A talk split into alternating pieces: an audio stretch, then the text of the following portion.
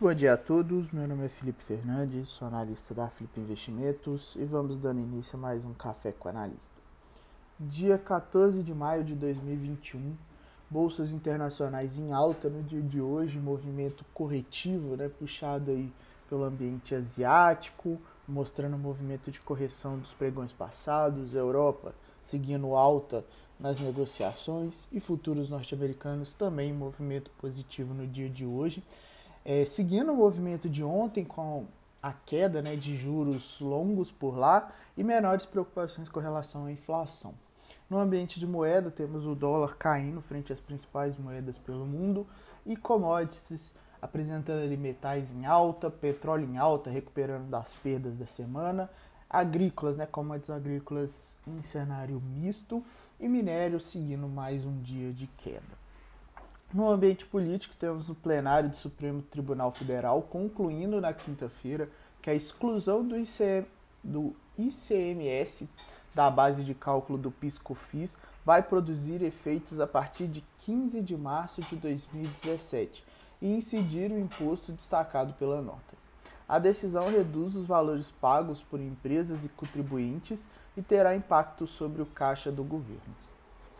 Ambiente corporativo na reta final, a temporada de resultados é bastante movimentada. Temos Petrobras fechando o primeiro trimestre de 2021 é, deste ano com lucro de 1,16 bilhões de reais. Já IRB Brasil Resseguradora apurando lucro líquido contábil de 50 milhões de reais no primeiro trimestre de 2021.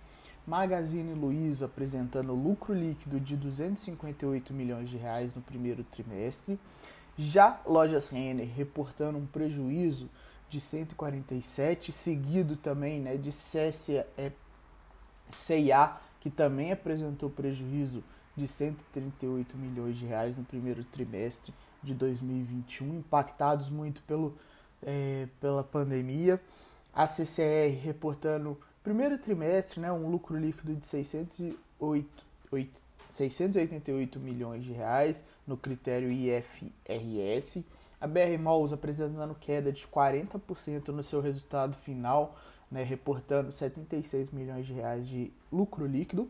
A Rumo anunciando nessa quinta-feira que teve lucro de 175 milhões.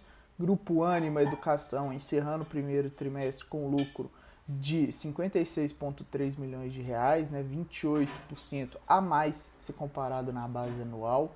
Já o I Soluções é, também apresentando lucro líquido de 77 milhões de reais no primeiro tri de 2021.